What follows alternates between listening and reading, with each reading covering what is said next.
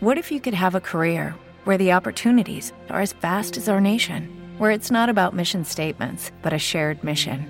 At U.S. Customs and Border Protection, we go beyond to protect more than borders from ship to shore, air to ground, cities to local communities. CBP agents and officers are keeping people safe.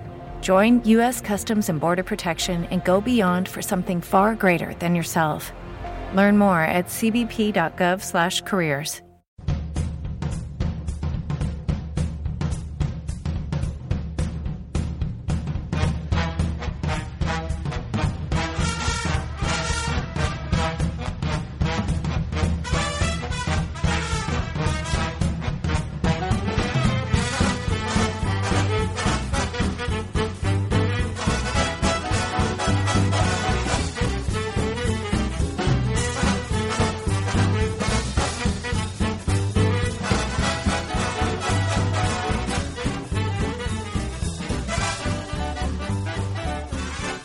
todos y bienvenidos a los Archivos de los Abuelos, un programa especial para nuestros oyentes más especiales.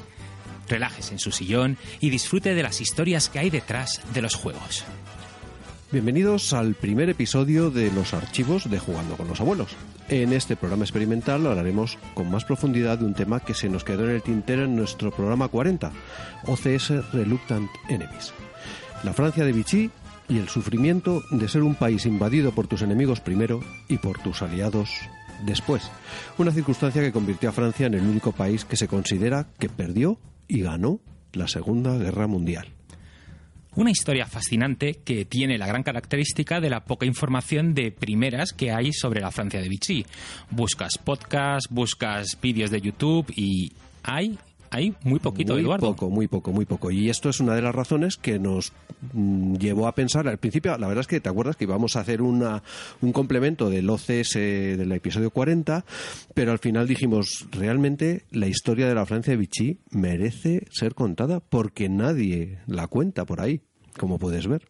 Ya, no, no, es lo que me he dado cuenta. Pero ya te digo, ¿eh? que me he vuelto loco buscando, buscando y bueno, Bueno, nada. Lo que vamos a hacer nosotros es la recopilación pues de un montón de episodios que tuvieron como, como protagonistas a la Francia de Vichy. Vamos a explicar qué es la Francia de Vichy.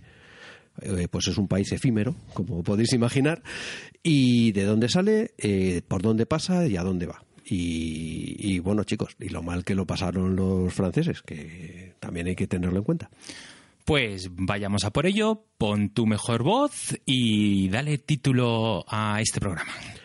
Hoy, la Francia de Vichy.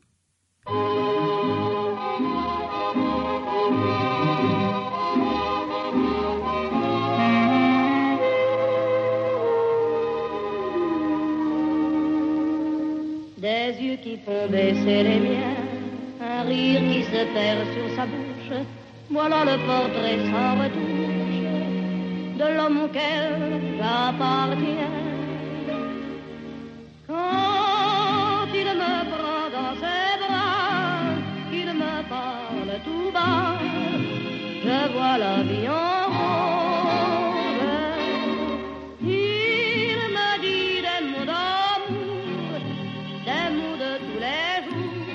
Estupendo. Pues vayamos empezando con una introducción, ¿no? ¿Qué es la Francia de Vichy? ¿Qué, qué, qué, qué- qué entendemos por la Francia de Vichy? Bueno, pues eh, la Francia de Vichy surge mm, bueno, a partir de junio del 40, cuando Alemania pues conquista París.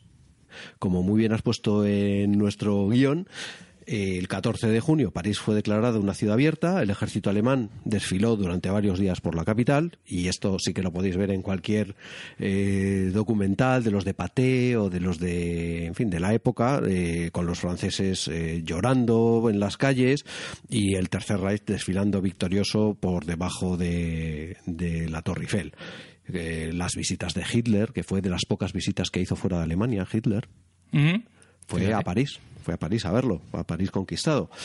Y un cronista escribió, las tropas hacen una entrada de ópera de Wagner, con sus cascos de acero relucientes y sus brillantes tanques. Sí, además es que es curioso porque había unas órdenes muy claras de, de, Hitler eh, que todo tenía que ser de un estilo y de una pomposidad eh, eh, deslumbrante. Entonces, esos cascos. No nos, equivoquemos, era una, entre comillas, venganza. Claro. Por el Tratado de Versalles. Hmm. O sea, fue una venganza. Fue decir, mira, ¿te acuerdas de hace 20 años? Pues ahora te meo encima. Eso es la, Correcto. Y temeo con toda mi lustrosidad, ¿no? Y, pues, mis mejores galas. Y mis mejores galas. Ahí está. Bueno, entonces entraron en París, París se queda conquistada y ¿qué, qué, qué, qué pasa? Bueno, lo que pasa es que eh, bueno, hay un armisticio con el eh, gobierno francés. La costa atlántica hasta la frontera con España y el 60% del territorio continental de Francia quedó en manos de Alemania, toda la costa continental. Y el resto, que es aproximadamente llega hasta la ciudad de Vichy, hasta Marsella, quedó bajo el gobierno de lo que se llamaría Estado francés. Pero siempre bajo la tutela alemana. Eh, y además aplicando políticas de inspiración fascista, evidentemente. Hmm. No iba a ser de otra manera.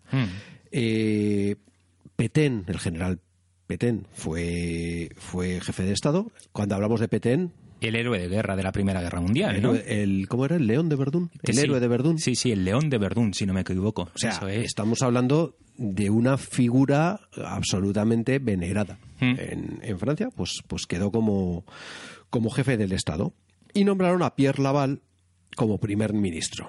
Yo, la verdad es que cuando veo las fotos de Pierre Laval, vaya tipo, macho. No, no me gustaría que me gobernara, ¿eh? De verdad te lo digo. ah, pues mira, no, no. Mirar las fotos, mirar las fotos eh, en Wikipedia las tenéis. Eh, es muy sencillo verlo, pero vaya tela, macho. Porque Petén tenía ese aura de, de... Petén siguió teniendo el aspecto de ser Mm, la leche en bote. Eso es, de gran señor, ¿no? De tío, de, la grandeur, de la grandeur de la France. Eso es. Eh, el Petén la tenía. Vale. Y Pierre Laval, eh. o sea, así de claro. Vale. Y bueno, em, los territorios del norte de África eh, y Levante, Siria, Líbano y también Indochina quedaban bajo, la, bajo este gobierno de Vichy. Y quedaros con esta idea, queridos oyentes, porque es muy importante hablar de... ¿Te está gustando este episodio? Hazte fan desde el botón apoyar del podcast de Nivos. Elige tu aportación y podrás escuchar este y el resto de sus episodios extra. Además, ayudarás a su productor a seguir creando contenido con la misma pasión y dedicación.